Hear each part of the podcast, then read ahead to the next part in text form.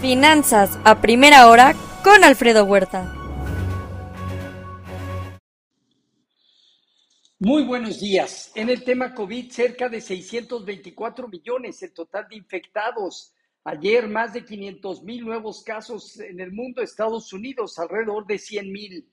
Ya son 12.746 millones de dosis en el mundo.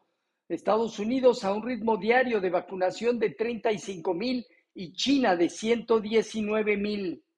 Día 203 de la guerra. Zelensky sufrió accidente automovilístico sin consecuencias. Funcionarios de la Unión Europea visitan Kiev. Rusia ataca sistema de agua en ciudades del país ucraniano. Xi Jinping se reúne con Vladimir Putin este día. Hay oligarcas y críticos de Putin encontrados muertos desde que comenzó la guerra. Armadas, de China y, Rusia realizan patrullajes conjuntos en el Pacífico. Acuerdo nuclear de Irán en riesgo. Irán firma memorándum para unirse al organismo de seguridad asiático fundado por China y Rusia. Bancos de China recortan tasas de depósitos personales en el primer movimiento amplio sectorial desde el 2015.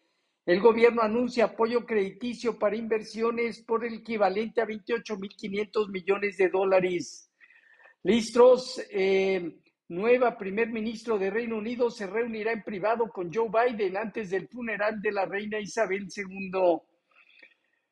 Por otro lado, también el panel del Senado en Estados Unidos aprueba un proyecto de ley por 6.500 millones de dólares para financiar armas a Taiwán.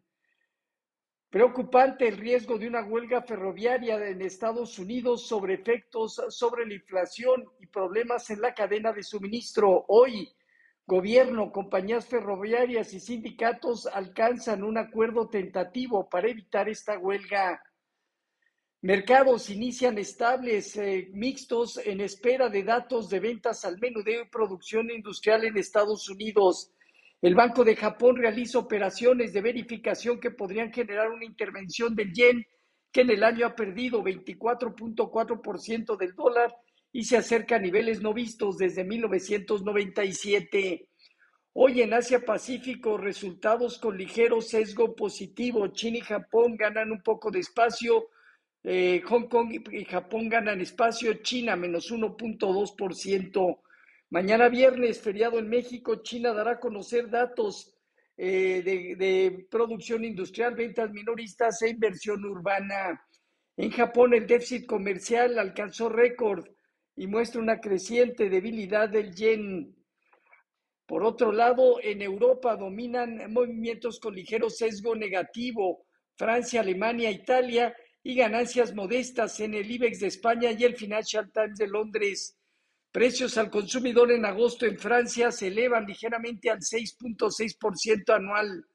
Aumentó el déficit de la balanza comercial de la zona euro en julio a 40.300 millones de euros.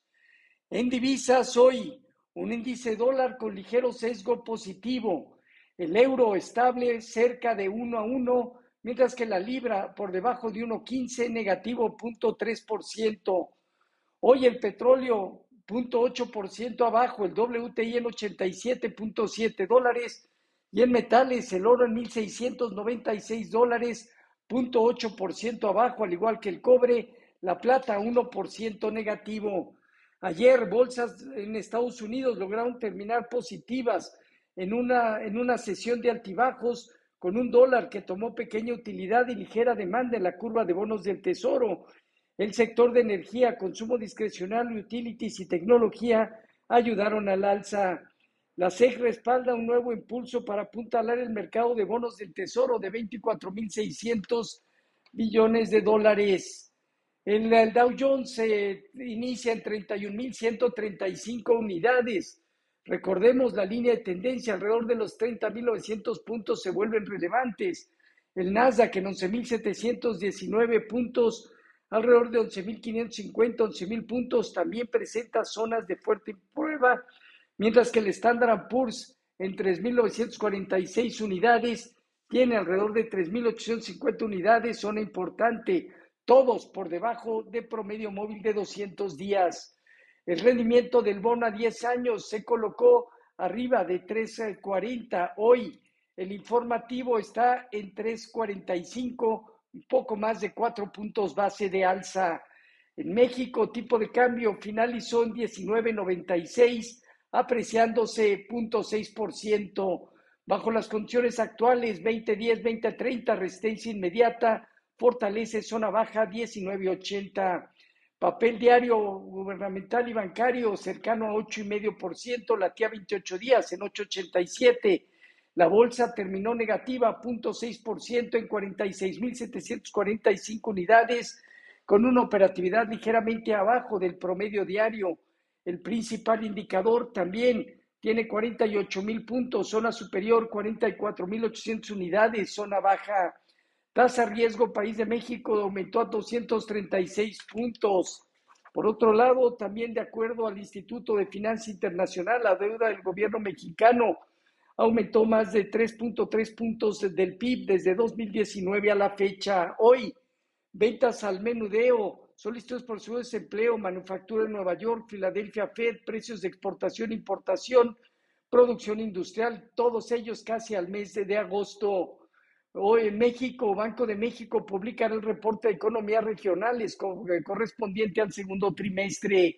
Futuros se presentan con movimientos con sesgo negativo desde punto 1 al punto 3%, Dow Jones Standard Poor's Nasdaq Tipo de cambio 20.04 a la venta, 0.5% de depreciación. Así, finanzas a primera hora con lo más relevante hasta el momento.